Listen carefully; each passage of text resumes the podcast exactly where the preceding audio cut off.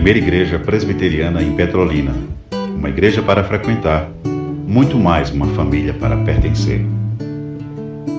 Amém. Abramos a Bíblia Sagrada no livro dos Atos dos Apóstolos, o primeiro capítulo, do primeiro versículo ao 11. Lembrando que neste ano, se Deus quiser, a gente vai sempre mudando algumas coisas para se adequar à agenda da igreja, da membresia, mudando estruturas, mudando estratégias, todas elas submissas aos princípios gerais da palavra de Deus. Este ano queremos realizar é, algumas jornadas de adoração e reflexão aos sábados. Aguardem jornadas de adoração e reflexão ao sábado, jornada mesmo, começar, por exemplo, 8 horas da manhã e terminar 5 horas da tarde. Aguardem, temos que usar estratégias para poder fazer isso. Fiz o primeiro relato, escrevi o primeiro relato, o primeiro livro ao Teófilo, relatando todas as coisas que Jesus começou a fazer e a ensinar. Até ao dia em que, depois de haver dado mandamentos por intermédio do Espírito Santo aos apóstolos que escolhera, foi elevado às alturas. Ele agora dá dois pontinhos e vai narrar alguns detalhes aí que aconteceram nesse íntere. A estes também, depois de ter padecido, se apresentou vivo. Com muitas provas incontestáveis, aparecendo-lhe durante 40 dias e falando das coisas concernentes ao reino de Deus. E comendo com eles, determinou-lhes que não se ausentasse de Jerusalém, mas que esperasse a promessa do Pai, a qual disse ele: De mim ouvistes. Porque João, na verdade, batizou com água, mas vós tereis batizados com o Espírito Santo, não muito depois destes dias. Então, os que estavam reunidos lhe perguntaram: Senhor, será este o tempo em que restaures o reino a Israel? Respondeu-lhe: Não vos compete conhecer tempos ou épocas que o Pai reservou pela sua exclusiva autoridade. Mas recebereis poder ao descer sobre vós o Espírito Santo, e sereis minhas testemunhas, tanto em Jerusalém como em toda a Judéia e Samaria, até os confins da terra. Ditas essas palavras, foi Jesus levado às alturas à vista deles, e uma nuvem cobriu dos seus olhos. E estando eles com os olhos fitos no céu, enquanto Jesus subia, eis que dois varões vestidos de branco se puseram ao lado deles. E assim encerrando essa perícope, o parágrafo, e lhe disseram: Varões galileus, por que estáis olhando para as alturas? Esse Jesus que dentre vós foi assunto ao céu, virá do modo como vistes subir. Meus irmãos, prestem bem atenção, já dissemos aqui. Você vai perceber que os dois primeiros versículos, Lucas nos dá um resumo do Evangelho segundo Lucas. Nos dois primeiros versículos, ele nos dá um resumo, como já dissemos, do primeiro livro. Qual foi o primeiro livro que ele escreveu? O Evangelho segundo Lucas. Escrevi o primeiro livro ao Teófilo, relatando todas as coisas que Jesus começou a fazer e a ensinar. Aí ele vai, até o dia que depois de dar mandamento aos apóstolos pelo Espírito Santo foi elevado às alturas. Vejam só. Ele está fazendo um resumo do que ele fez no Evangelho que carrega o nome dele. Ele deu um relato no Evangelho de tudo que Jesus começou a fazer e a ensinar. E ele disse a extensão desse relato, a extensão do tempo. O tempo abarcou até o dia em que Cristo foi elevado às alturas. Observem isso. Até o dia que Cristo foi elevado às alturas. Esse é o resumo do que ele fez no Evangelho. Agora, preste bem atenção. É como se ele colocasse agora dois pontinhos e dissesse: Teófilo, Preste bem atenção. Entre a ressurreição e a ascensão, algumas coisas também ele fez e ele ensinou. E é o que ele vai fazer do versículo 3 ao versículo 11, Do versículo 3 ao 11, ele vai falar de alguns detalhes que ele resumiu nos versículos 1 e 2. Escrevi o primeiro livro ao Teófilo, relatando todas as coisas que Jesus começou a fazer ensinar, até o dia que depois de dar mandamento aos apóstolos pelo Espírito foi elevado às alturas. Ele resumiu.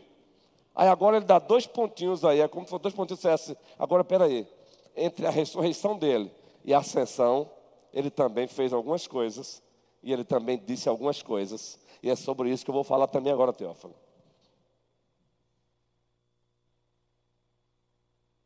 Aí agora vai narrar. O que é que diz o versículo 3? Texto na tela, por favor. Entre a ressurreição e a ascensão, ele vai recapitular primeiro a redenção consumada. Toda obra de Cristo, em apenas uma frase. A estes também, a este quem? Aos apóstolos. Depois de ter gente padecido, ele resume toda a redenção consumada, a obra de Cristo nessa linguagem. Depois de ter padecido, e aí você tem que imaginar toda a vida dele aí concepção, nascimento, vida, morte, sepultamento. Aí agora ele vai entrar. A esses também, depois de ter padecido, perceberam que ele colocou dois pontinhos lá antes? É como se ele tivesse colocado dois pontinhos para explicar que entre a ressurreição e a ascensão, algumas coisas também ele fez e disse. A esses também, depois de ter padecido, se apresentou vivo. O que Cristo fez entre a sua ressurreição e ascensão? Ele se apresentou aos apóstolos vivo. Teófilo, ele se apresentou vivo aos apóstolos. E se apresentou com muitas provas incontestáveis. Entre a ressurreição e a ascensão, ele ainda foi tão gracioso que ele se apresentou vivo aos apóstolos. E um detalhe: se apresentou com provas incontestáveis. Queridos, ele fez isso porque os apóstolos iriam escrever, receberiam como receber a procuração dele, no sentido de representantes oficiais dele. Então, os apóstolos precisavam ter a certeza da ressurreição de Cristo. E ele apresentou provas incontestáveis, como, por exemplo, comeu com eles. O texto seguinte diz que ele comeu com eles. Cristo comeu com os apóstolos. Aí, se você for ler Lucas, você vai ver cenas interessantes. Se você for ler o Evangelho segundo o apóstolo João também, Quantos relatos, não é? Os discípulos a caminho de Emaús, ele se apresentou vivo a eles. No primeiro momento não perceberam. Tomé,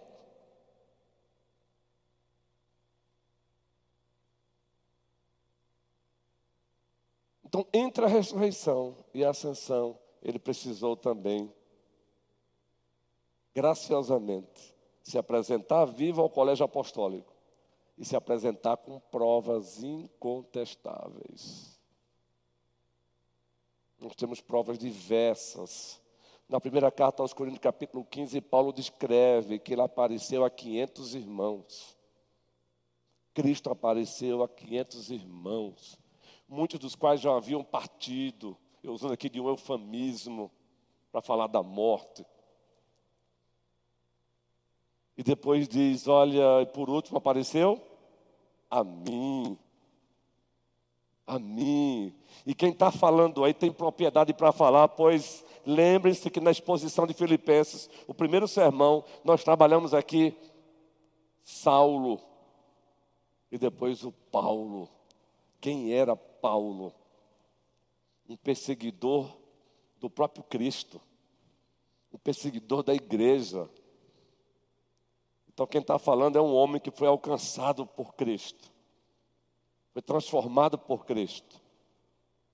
É só um exemplo que eu estou dando aqui, é claro. Cristo se apresentou a ele, Atos 9. Ele vai citar no seu discurso esse aparecimento, Atos 26, Atos 24, Atos 26. Ele narra, ele repete a narração de Atos 9. Aliás, Lucas fez questão de registrar vários discursos de Paulo. Em Atos 24, Atos 26, Paulo repete o que aconteceu com ele em Atos 9, com alguns detalhes a mais. Então ele se apresentou vivo, com provas incontestáveis. Claro que quando Lucas ele narra isso aí, ele está, Paulo ainda não estava ainda convertido, você sabe disso, não é? Paulo se converte depois que Cristo passa pela ascensão. É preciso entender isso.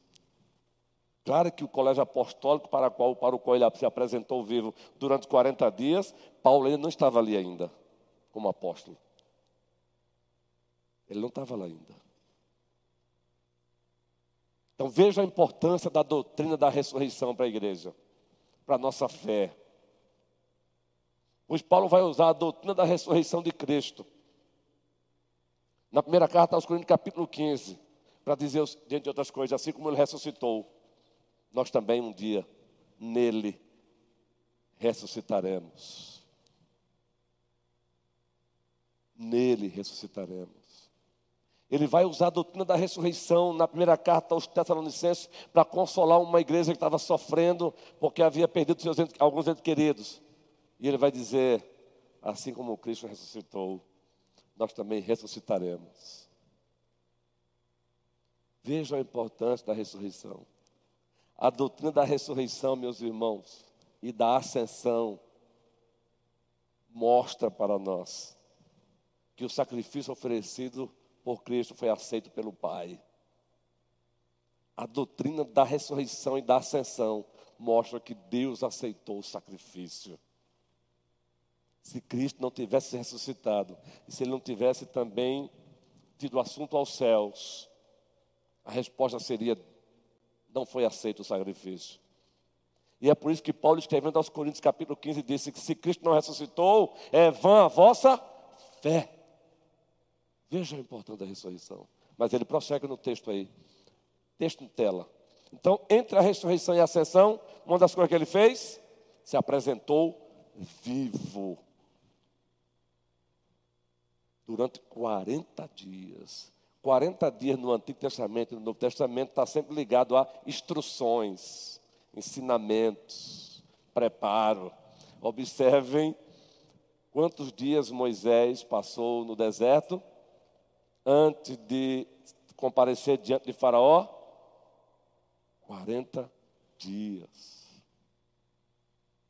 Quanto tempo o povo passou no deserto antes de adentrar na terra que manda leite e mel? Quanto tempo Jesus passou no deserto sendo provado pelo diabo? Quanto tempo Cristo passou depois de ressuscitado para o colégio apostólico? 40 dias. É muito importante os números na Bíblia. Tem uma mensagem para a gente aí. O 3, o 4, o 7, o 10, o mil. Existe uma doutrina em cima dos números das Escrituras, sem cair na numerologia. então veja a importância. Nós estamos aqui porque Ele ressuscitou, meus irmãos. Nós não estamos aqui porque nós somos bons em nós mesmos. Nós somos fruto da ressurreição de Cristo. Somos frutos do sacrifício dele foi aceito. Ascensão, entre a ressurreição e a ascensão, o que ele fez mais? Texto em tela. Além de aparecer vivo para os seus. O que ele fez mais? aparecendo durante 40 dias e falando das coisas concernentes ao reino de. Qual foi o assunto que dominou a conversa de Cristo com o colégio apostólico durante esses 40 dias aparecendo a eles? Qual foi o assunto? O reino de Deus ou o reino dos céus são sinônimos.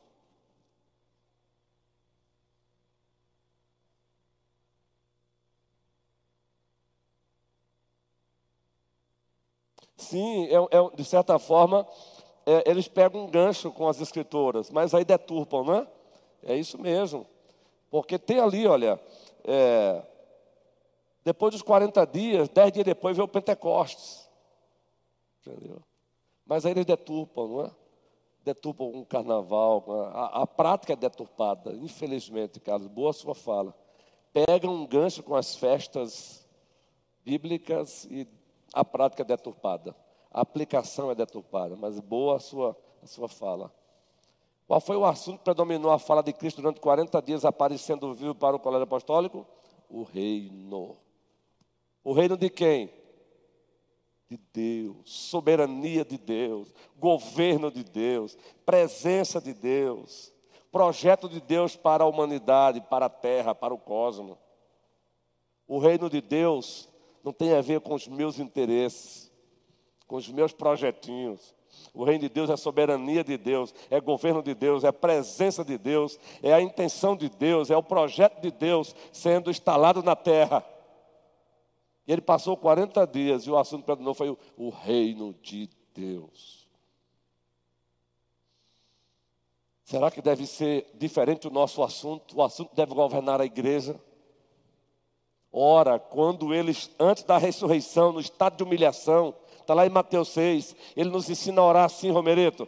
Pai nosso que estás nos céus, santificado seja o teu nome, venha a nós o teu reino.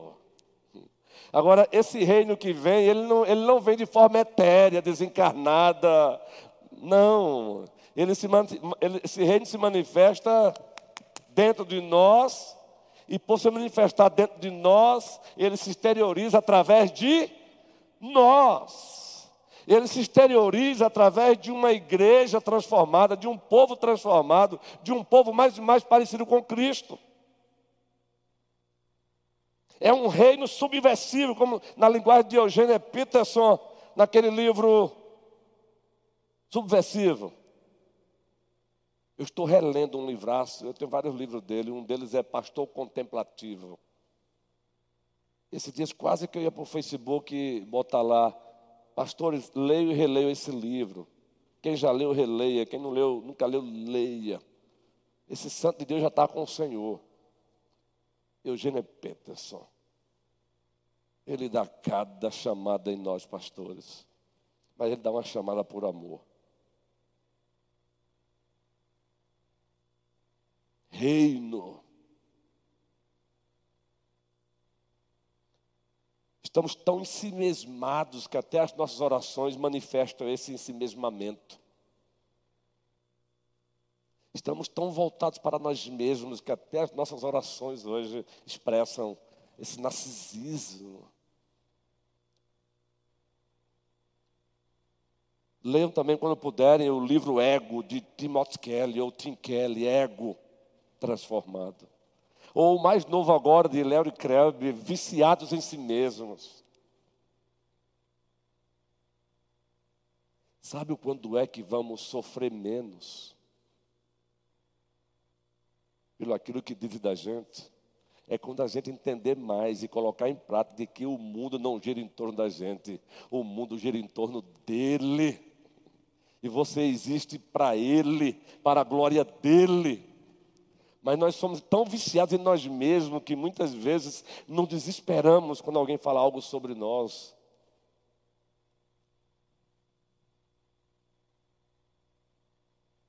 Quando a coisa sai do nosso controle porque nós somos viciados em nós mesmos.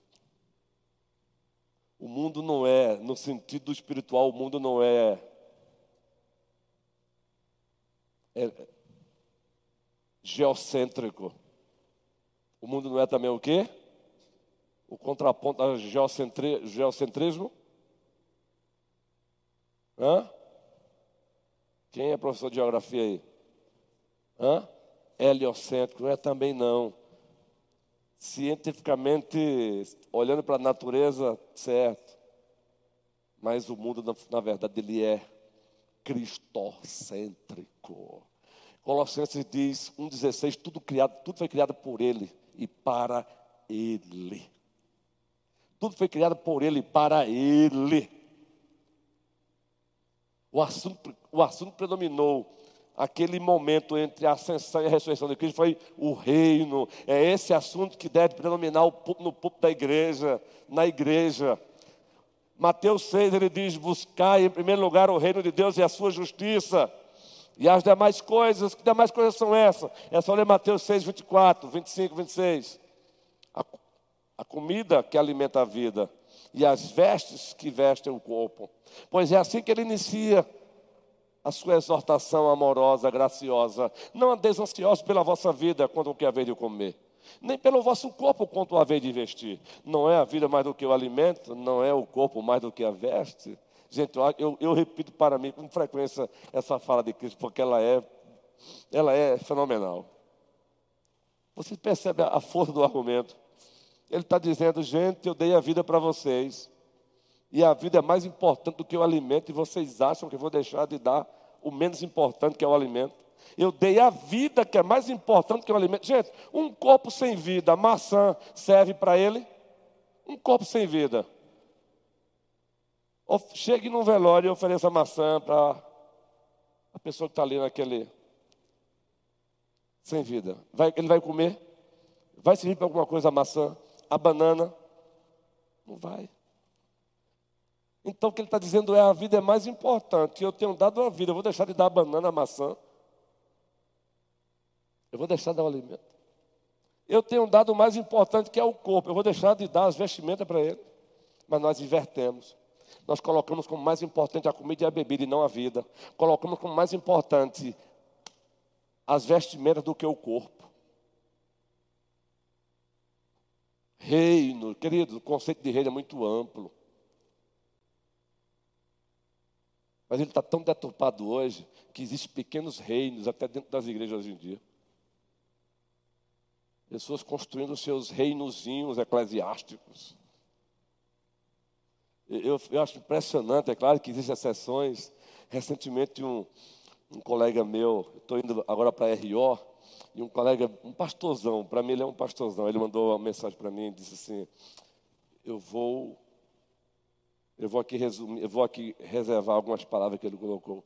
Eu vou, eu vou torcer para que você adquira lá algum cargo no presbitério. Eu falei, em nome de Jesus Cristo, não faça isso. Eu não quero nenhum cargo no presbitério. Eu, eu, ainda que o presbitério tenha a sua importância, o seu valor, lá eu estarei e voltarei, mas eu não quero um cargo no presbitério. Eu estou numa outra vibe. A vibe é para além de presbitério, a vibe é reino. E o rei desse reino é Jesus Cristo. Ainda que o presbitério tenha a sua importância, Deus seja louvado, e por isso iremos. Eu não quero um carro, estou dando um exemplo de, um, de uma fala de um colega meu, viu, por favor. Não quero, não estou inventando, não. Eu vou lá votar em servo de Deus, que eu quero que eles estejam lá ou continuem lá, mas eu não quero, e se votarem em mim lá, eu vou dizer, declino, porque eu estou para além disso. É o reino de Deus, para o qual também o presbitério existe. Cada um no seu quadrado. Estou dizendo isso porque às vezes eu encontro, às vezes, pastores brigando para. Vão votar em mim ou não vai? Olha, não vote. Eu, hoje eu faço um pedido: não vote em mim. Eu vejo pessoas hoje brigando por, por espaço, meu irmão. Mais importante do que a posição que você se encontra é a missão de Deus. João Batista disse: importa que ele cresça e que eu diminua. Ah, mas falar isso é muito fácil, é muito bonito. E nós, pastores, meu irmão, com o microfone na mão, nós somos verdadeiros serafins. Porque dizer importa que ele cresça ou que ele diminua, meu amigo, ixi, com o microfone na mão a gente diz isso com muita empolgação. Mas no dia a dia, na relação com o outro, eu tenho que mostrar, importa que ele cresça, que ele diminua, é na relação com o outro é na relação com você, é na relação com o outro. Não é só dizendo não. Pois foi ele mesmo que disse Jesus Cristo: nem todo aquele que me diz Senhor, Senhor, nem todo aquele que é ortodoxo, que estufa o peito e acha que é o que é em virtude de si mesmo. Queridos, aqui e acolá nós somos verdadeiros na boca dos nossos ossos. Aqui agora nos encontramos em palavras maquiadas dizendo a mesma coisa. Ó, oh, grande Babilônia que eu construí com meu braço forte e para a glória do meu nome. Só que Deus diz para Nabucodonosor: Eu vou mostrar para vocês de quem é o mundo, quem é que manda, quem tem a palavra final. E eu tenho dito ao meu Deus: Eu não espero, não me deixe jamais endurecer o meu coração ao ponto do Senhor precisar fazer comigo o que fez também com Nabucodonosor. E Ele faz. Mas também, se precisar, Senhor, faça importa que o Senhor seja glorificado. Texto em tela. Então tem um tempo ainda, né? Vamos lá. Voltemos ao texto. O que mais ele disse e fez entre a ressurreição e a ascensão? Depois de falar do reino, diz o que, gente? Olha só, uma das provas incontestáveis aí, comendo com eles. Ora, mas ele ressuscitou e ele come?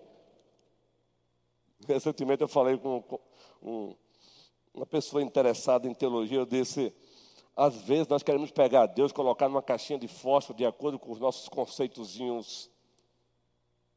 E quando Deus mostra que Ele está para além dessas caixinhas de fósforo, a gente fica desesperado, né?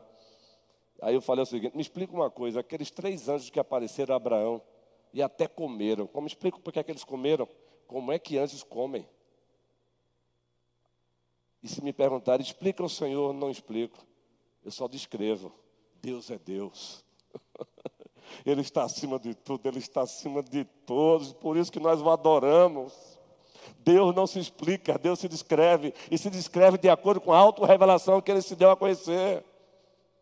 Muitas vezes nosso comportamento é daqueles escribas. Está lá. O menino que nasceria de uma virgem nasceu está lá em Belém. Quem é que vem para ver o menino recém-nascido? Quem é que vem ver, quem é que ousa sair de terras distantes para ver o recém-nascido rei dos judeus? Quem é que vem? Escribas? Estudiosos das escrituras? Fariseus? Não, magos do Oriente, não na perspectiva que a gente tem hoje de magos. Estudiosos. São eles que vêm ao encontro do rei. O próprio rei Herodes, por dissimuladamente chamou os magos, está lá em Mateus 2, disse: procure-o, ao encontrá-lo, informe, pois eu quero também. Mentira desgraçada, eu quero também adorá-lo. Sempre que eu leio esse texto, eu relembro a capacidade que nós temos de ser dissimulado. E eu peço, livra-me da dissimulação. Ó, oh, quando encontrá-lo, avise-me que eu também quero adorá-lo. Queridos, até a linguagem cristã, Bíblia, a gente usa às vezes para maquiar a nossa dissimulação. Ele queria adorar nada, ele queria decepar a cabeça do menino rei. Agora, interessante que Herodes mandou chamar quem, gente, para saber onde o Cristo haveria de nascer. Mandou chamar quem lia, quem entendia de Bíblia. Mas os caras disseram, sim, a Bíblia diz que é em Belém que ele deve, deve nascer. Mas os caras também só deram a resposta a Herodes e não se interessaram. Quem foi que continuou a caminhada para encontrar o menino rei? Os magos. Não foram os sacerdotes. Gente, você acham que está ali por acaso? Não foram os sacerdotes que encontraram o menino rei, não, gente. Eu temo quando eu vejo isso. Eu, eu, eu tenho até uma canção antiga que diz: para não ser, não me deixe chegar à situação de Eli. Eli não ficou cego apenas fisicamente com o tempo, não. Com o tempo, o sacerdote Eli foi ficando cego espiritualmente.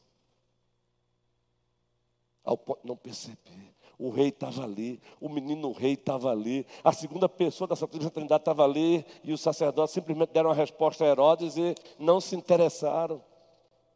Aí um colega às vezes escreveu um artigo dizendo assim: cuidado, você pode estar perdido dentro da igreja. Uhum. Melhor, ele disse o seguinte: você pode perdê-lo, deixar de vê-lo dentro da própria igreja onde ele se encontra. Como é que é? Vou repetir: cuidado. Você pode perder Jesus de vista dentro da própria igreja onde ele se encontra.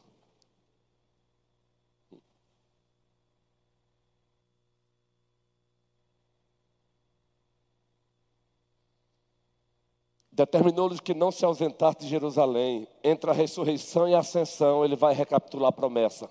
Determinou-lhes que não se ausentasse de Jerusalém. Lembram lá da, do versículo 1 e 2? Escrevi o primeiro livro ao Teófilo, relatando todas as coisas que Jesus começou a fazer e ensinar, até o dia, depois de dar mandamento aos apóstolos foi elevado às alturas. Depois de dar mandamento aos apóstolos, agora você vai para aí e diz, e comendo com eles, determinou-lhes que não se ausentasse de Jerusalém, mas que esperasse a promessa do Pai, a qual disse ele: De mim ouvistes. Não saia agora de Jerusalém. Ei, o Cairo é de Deus, o tempo é de Deus. Nós temos uma mania também de achar que o tempo é nosso. Não, querido, o tempo é dele, o Cairo é dele. Por isso que lá em Gálatas encontramos Paulo dizendo: E vindo à plenitude dos tempos, no tempo de Deus, no Kairos de Deus, Deus enviou seu filho, nascido de mulher, nascido sob a lei, para resgatar os que estavam debaixo da maldição da lei. Eita, que teologia maravilhosa, resumida em uma frase. Determinou-lhes que não se ausentasse de Jerusalém mas que esperasse a promessa do Pai. Vivemos numa sociedade tão imediatista que a gente não quer mais esperar Deus. A gente não quer mais esperar. Qual foi o rei que Deus rejeitou porque não esperou o tempo de Deus? Antigo Testamento. Sim, mas foi Saul. Saul. Deus havia dito: olha, espere, estava ali para ir para a guerra. Espere que Samuel chegará e oferecerá o sacrifício. Aí Saul olha para quem? Saul olha para o povo e vê o povo inquieto. Quando a gente ousa, às vezes, fazer a vontade do povo, em alguns momentos, é entrar em rota de colisão com Deus. Nem sempre fazer a vontade do povo de Deus é a vontade de Deus. Saul ficou inquieto, o exército lá chamando para briga, o povo agora inquieto. O que foi que Saul fez? Fez o trabalho que não era dele, assumiu um posto que não era dele. O posto era de Samuel. Ofereceu o sacrifício. Quando ele estava acabando de oferecer, quem é que chega? Samuel. Na hora ele disse: O Senhor te rejeitou. Saul, Saul. Obedecer é melhor do que sacrificar, Saul. Obede é aí onde surge a expressão: obedecer é melhor do que sacrificar, Saul. Por isso o Senhor te rejeitou e levantará um outro rei no teu lugar. E nós sabemos quem foi o rei. Cuidado. Não pegue atalho, não, pois Sara pegou uma atalho e foi complicado. Deus disse: vocês vão ter um filho das entranhas de vocês, espere. Aí Sara se agoniou com o tempo, com o Cronos. Não coloque o Cronos acima do Cairo de Deus. Não coloque o teu relógio acima do relógio de Deus, do tempo de Deus. E ofereceu a sua concubina para Abraão, a sua serva para Abraão. E Abraão se deitou e veio Ismael. E nós sabemos o que aconteceu depois daí. Mas Deus é tão gracioso que ainda assim a promessa ele cumpriu. Isaac nasceu das entranhas de Abraão. Louvado seja o nosso Deus. Ele é o Deus do impossível. Mas tomemos cuidado. Não se ausentem, não se ausentem de Jerusalém, mas espere a promessa do Pai, a qual disse ele de mim ouvir. Qual é a promessa? Versículo 5. Porque João, na verdade, batizou com água, mas vós sereis batizados com o Espírito Santo, não muito depois destes dias. Entre a ressurreição e a ascensão, Cristo está dizendo: Ei, lembre-se que eu falei, é necessário que eu vá para que ele venha. João 14, João 15, João 16. É necessário que eu vá para que ele venha. Mas antes dele ir, ele ainda diz: Olha, porque na verdade João, na verdade, batizado com água, mas porque João, na verdade, batizou com água. Mas vós sereis batizados com o Espírito Santo, não muito depois desses dias. Esperem. Obediência, obedecer é melhor do que? Um sacrifício sem obediência é sacrifício de tolo para Deus. Aí continua. Está chegando a nossa hora, viu gente? Mas observem. Entre a ressurreição e a ascensão, o que ele fez e disse? Versículo 6. Então os que estavam reunidos lhe perguntaram, Senhor, olha, veja só a tendência que nós temos de querer saber tudo, de querer controlar até Deus, gente. Eita tendência nossa de cada dia. A gente tem uma tendência de querer que a coisa saia do nosso jeito, seja feita do nosso jeito. Ela não é, temos. E quando a coisa não é feita do nosso jeito, o mundo acabou. Então os que estavam reunidos lhe perguntaram: Senhor, será este o tempo em que restauras o reino de Israel? O que eu acho fantástico é a resposta dele: soberania. Soberania, e da parte dele, submissão. Versículo 7. Respondeu-lhes: Não vos compete conhecer tempos ou épocas que o Pai reservou pela sua exclusiva autoridade. Não vos compete, isso aí não compete a vocês. Queridos, olha, tem coisas que a melhor coisa é você dizer: Senhor, ei gente, não compete a mim, é Ele. Não compete a mim, compete a Ele.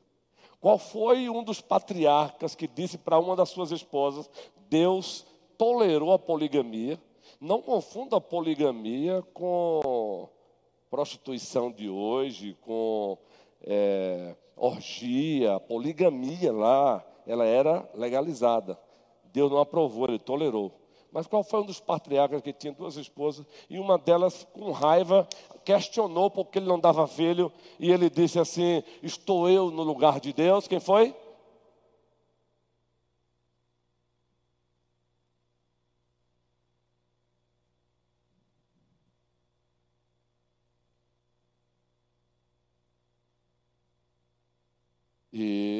Estou eu no lugar de Deus. Mas também você vai ver lá uma relutância lá com Ana. Estou eu no. Ei, preste bem atenção. Existem momentos que a melhor coisa que você pode fazer é dizer para o outro, meu irmão, eu não estou no lugar de Deus, não. Eu nem sou Deus e nem estou no lugar de Deus. Eu só sou porta-voz de Deus, Nanda. Eu só sou porta-voz de Deus, Paulinho.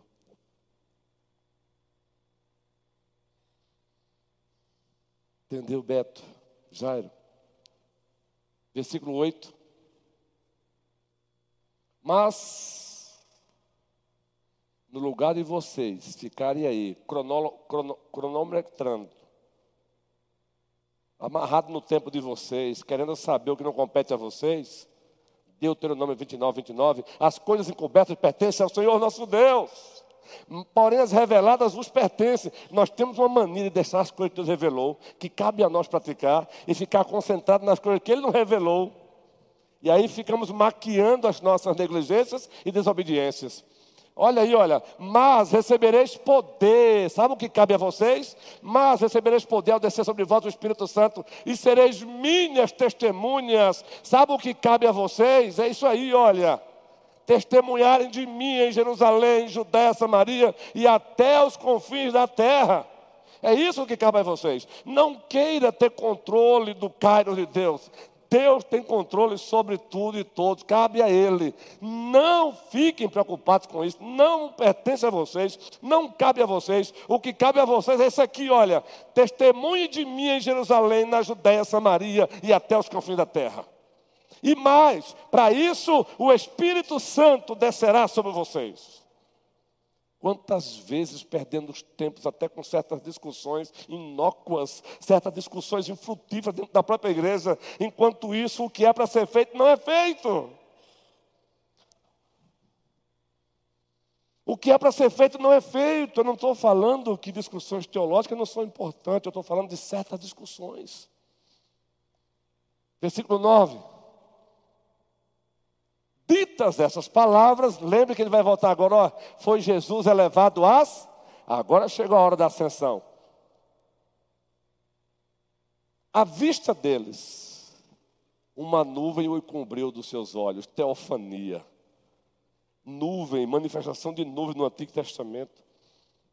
E também no Novo é teofania, é Deus manifestando através daquilo que Ele mesmo criou. Você lê Apocalipse 4 e 5, você vê ali teofanias, cristofanias, metáforas, símiles e outras coisas mais, para tentar descrever o indescritível. Esse é o nosso Deus, Rayane, esse é o nosso Deus, Alisson, esse é o nosso Deus, Gracinha, Carlinhos. Dito essas palavras, foi Jesus levado às alturas. Ele subiu.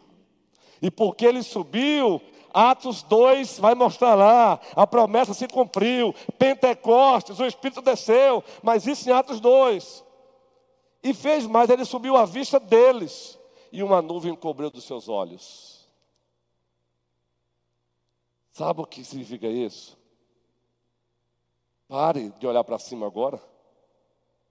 Ah, porque até nisso, querido, eu, eu, eu leciono o departamento de teologia sistemática e uma das cadeiras é escatologia. E você tem um dos extremos da escatologia. Você tem escatofobia, pessoas que têm medo da escatologia, dos últimos assuntos.